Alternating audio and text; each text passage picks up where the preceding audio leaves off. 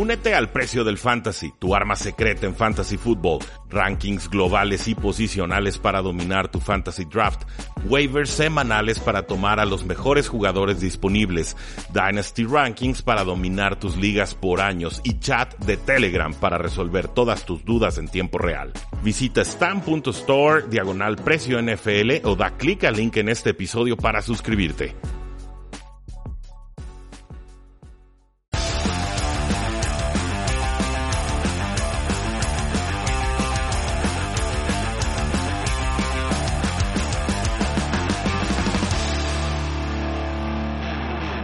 Saludos a todos y bienvenidos a un programa más de Tres y Fuera, donde la NFL no termina y nosotros tampoco. Mi nombre es Rudy Jacinto, me encuentran en Twitter como arroba NFL. El día de ayer no subí episodio porque estuve en una lucha encarnizada con el procesador de videos.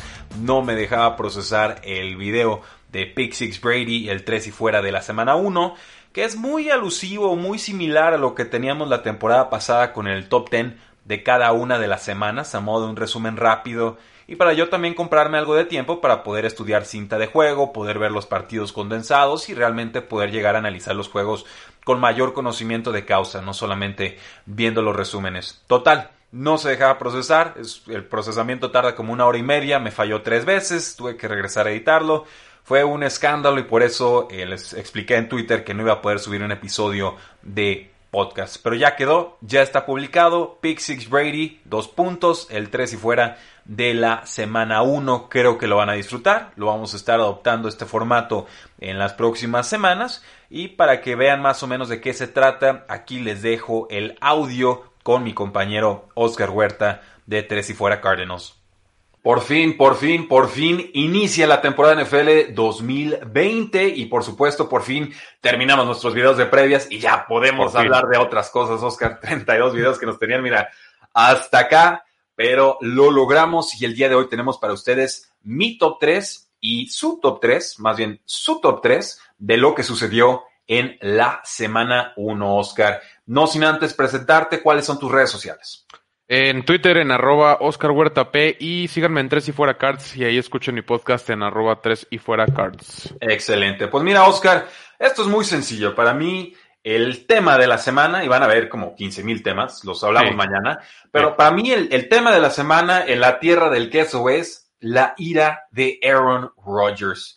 Todo lo que hablamos en este offseason, que le pusieron a Jordan Love, que ya no lo querían, que ya iban a deshacer de él en uno o dos años, y llega Aaron Rodgers, juega contra los vikingos de Minnesota, lo hace a domicilio, sin receptores nuevos, 364 yardas, 4 touchdowns y le gana Green Bay 43 puntos a 34 a los vikingos de Minnesota. Sí, independientemente de, de, lo que haya pasado en el offseason para Green Bay, creo que eh, mucha gente se olvidó que de todos modos se fueron 13-3. De todos modos, iba a ser el segundo año ya en un sistema, te ibas a sentir más cómodo de Matt LaFleur y, la gente se olvidó totalmente de, que eso pasaba en el fútbol americano, que llegas en tu segundo año y es muy, muy probable que juegues mejor. Y Green Bay aquí nos demostró eso. Yo tomé a Green Bay en mi pick y mucha gente pensaba que Minnesota iba a salir arriba, pero un buen partido y definitivamente nos dio de qué hablar Rogers. Creo que Jordan Love se olvidó un poquito. Sí, va, va, a estar en la banca un rato, eso nos quedó muy claro. Y también destacar, Devontae Adams jugó de forma formidable pero lo comentamos sí, el día muy, de, muy bien. de, mañana. Oscar, échame tu primer punto. Yo, yo voy a empezar con la ofensiva de Baltimore, que es mm. algo que me llamó muchísimo, muchísimo, porque no perdieron el ritmo ni tantito, incluso no. se vieron mucho mejor. Y la pieza que yo pensé que se iba a desarrollar y mejorar muchísimo, sí se desarrolló, que fue Marquise Brown. Hollywood tuvo un muy, muy buen partido, tuvo cinco recepciones para 101 yardas.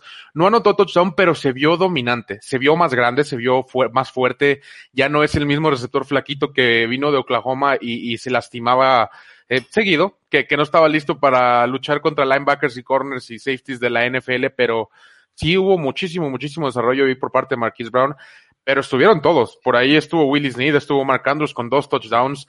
Eh, va a haber repartición aquí el balón similar a la de Kansas y va a ser una ofensiva muy, muy difícil de detener. ¿Va a evolucionar el juego aéreo de Baltimore, Oscar? Sí, totalmente. Sí. Y el terrestre no se va a quedar atrás porque no. Dobbin no, no, no, no, estuvo mal. No corrió tanto. Fue, también fue, estuvo bastante repartido el juego terrestre, pero es parecido el aspecto aéreo de, al terrestre que no sabes a quién le van a dar el balón. Pero te van a decir los haters con J, Oscar, los haters van a decir, la semana pasada, la semana 1 de la temporada pasada pasó lo mismo y ve cómo acabó el juego aéreo. Sí, no, bueno, pero eh, es natural, obviamente. Eh, es natural que si juegas contra un equipo mejor que, eh, peor que tú, que tú eres mejor que ellos, al igual que el año pasado, va a pasar un, un marcador similar. O sea, no, no comparen y, y, simplemente dense cuenta que los Browns, una vez más, que pensábamos que iba a ser un equipo que iba a competir por mejor, la división, uh -huh.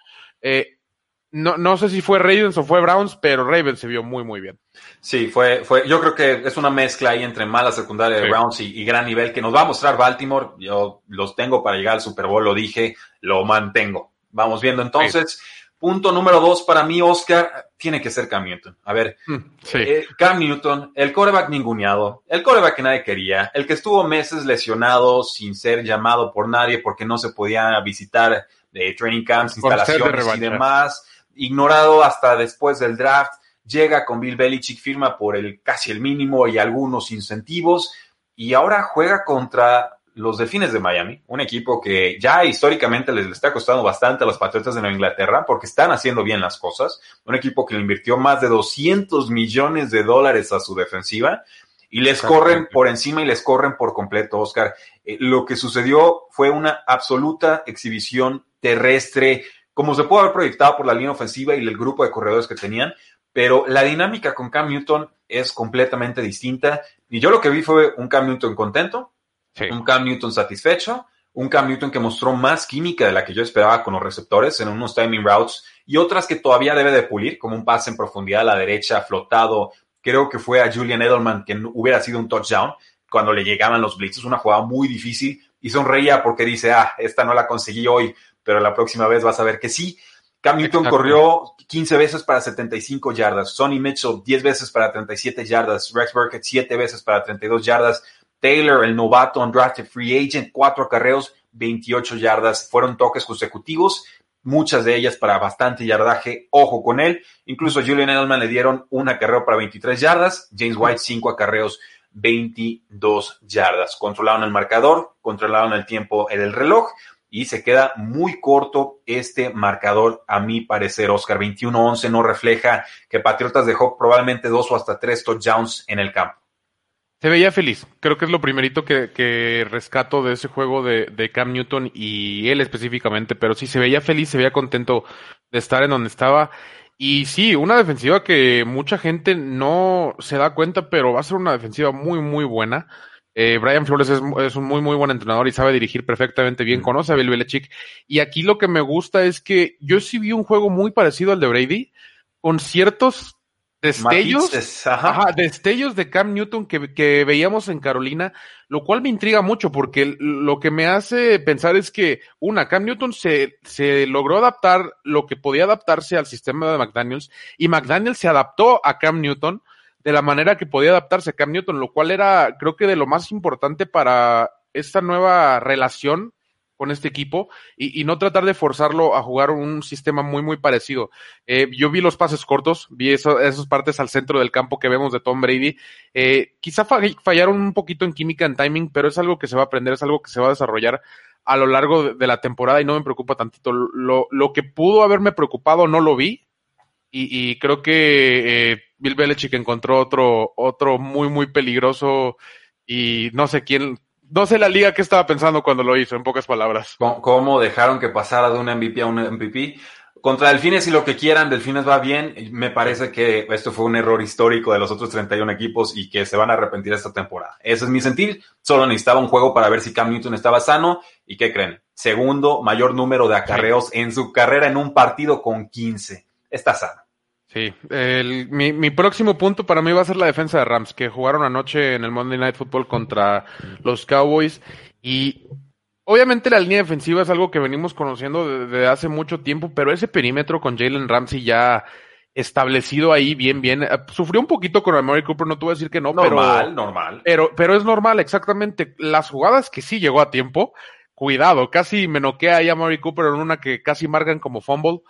Eh, el slot corner que estuvo ahí, no me acuerdo cómo se apellida, creo que es Jones, pero estuvo jugando muy, muy bien, cubrió muy bien a CD Lamb en varias jugadas, eh, incluyendo una tercera y cuarta oportunidad por ahí que, les costó el drive.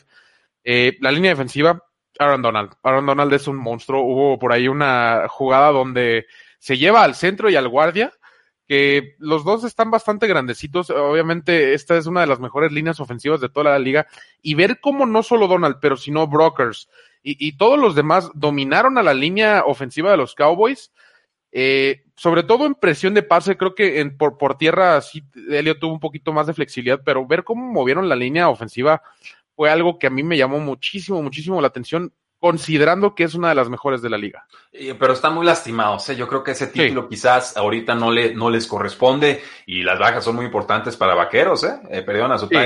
por ahí eh, el no, Leitor Banderesh. Leitor Banderesh y se me está escapando eh, otro, otro liniero, eh, Fleming, creo que era Fleming, bueno, no lo sé, pero, no seguro, pero sí. Lo confirmamos. Eh, Cam creo que fue el que se estuvo, estuvo sí. retirado en el carrito de las gracias. Entonces, aparte, una derrota muy costosa para los vaqueros de Dallas. Yo vi mucho desplazamiento. Así, yo vi a Dak Prescott asediado, le van a echar la culpa a él porque cuando un equipo porque pierde, no el mariscal de campo es el culpable. La realidad es que él puso el pase profundo y puso una marcación al medio extraña, se lo, se lo anula para ganar el partido. Pero dominante Rams, imponiéndose en casa, estrenando su estadio, como tenía que ser, y bueno, por lo menos yo tenía a, a Rams ganando en, en, ese partido. Voy con mi último punto, Oscar, y es, ¿cómo no? Tom Brady. Tom Brady, claro, el debut contra los Santos de Nueva Orleans, el tema del off-season, la migración de Patriotas de Boston a, a Florida, no fue el debut soñado, 23 de 36 pases completados, 239 yardas, dos touchdowns, pero eso sí, dos intercepciones, tres capturas, tres acarreos para nueve yardas, no, una línea muy Brady, pero sobre todo el, el, pick six, y es un pick six con James Winston en el lado contrario, calladito, con su tabla, como volteando a ver al otro lado de la banda diciendo que no me corrieron a mí por eso, y finalmente creo que era lógico pensar que Santos ganaba, creo que era lógico pensar que se diera de esta manera, quizás no con un pick six, pero sí con entregas de balón y con un Tom Brady que conforme iba avanzando el partido se iba viendo más asediado por todos lados, porque la línea ofensiva de los Santos es muy poderosa, porque Santos se estableció después de su segunda ofensiva y porque simplemente tienen más continuidad que Tampa Bay en estos momentos. Yo creo que va a ser una historia muy distinta cuando se vuelvan a enfrentar estos dos equipos.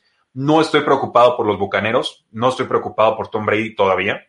¿Por hmm. qué? Porque mostró suficiente al principio del partido para pensar que esto va a funcionar. Pasos puntuales a, a, Brady, estaba lesionado Mike Evans, se encontró en pasos complicados a Chris Godwin, pero Tom Brady fue el único que tuvo un pick six en esta jornada y eso a pesar de que jugó Mitchell Trubisky. Entonces, creo que eso sí es un, un tema como a destacar, que pasan de Winston a Brady y de todas formas se estrena con, con un pick six.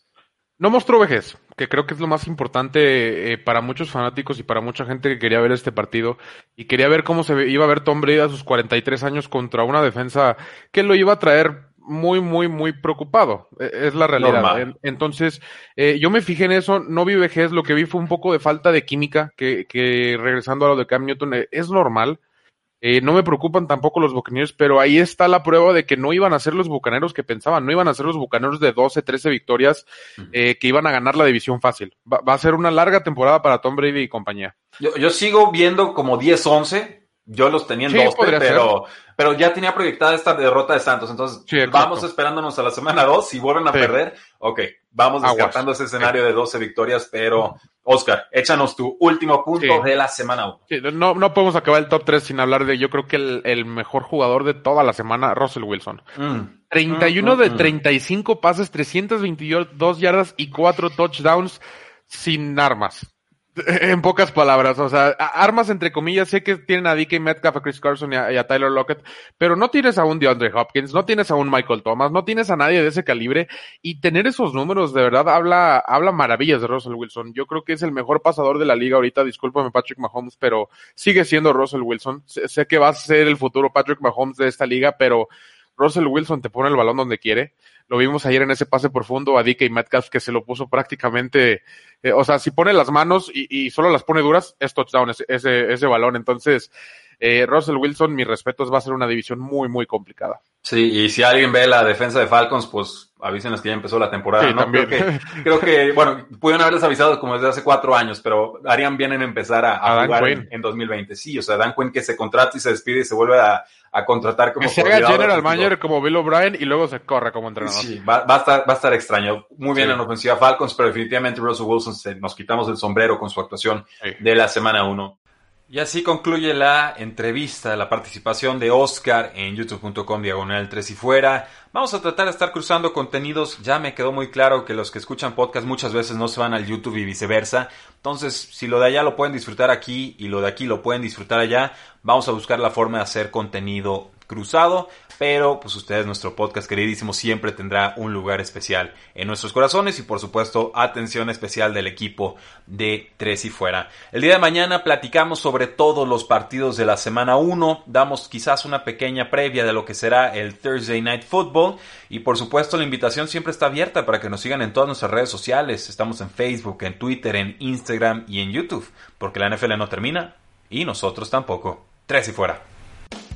Hola, soy Rudy Jacinto, creador de Tres y Fuera. Si te gustó el programa de hoy, suscríbete a este y otros podcasts de la familia Tres y Fuera. Tres y Fuera NFL, Tres y Fuera Fútbol, Tres y Fuera de tu equipo favorito y claro, el canal de Tres y Fuera YouTube con videos todos los días. Porque si tu equipo existe, Tres y Fuera lo cubre.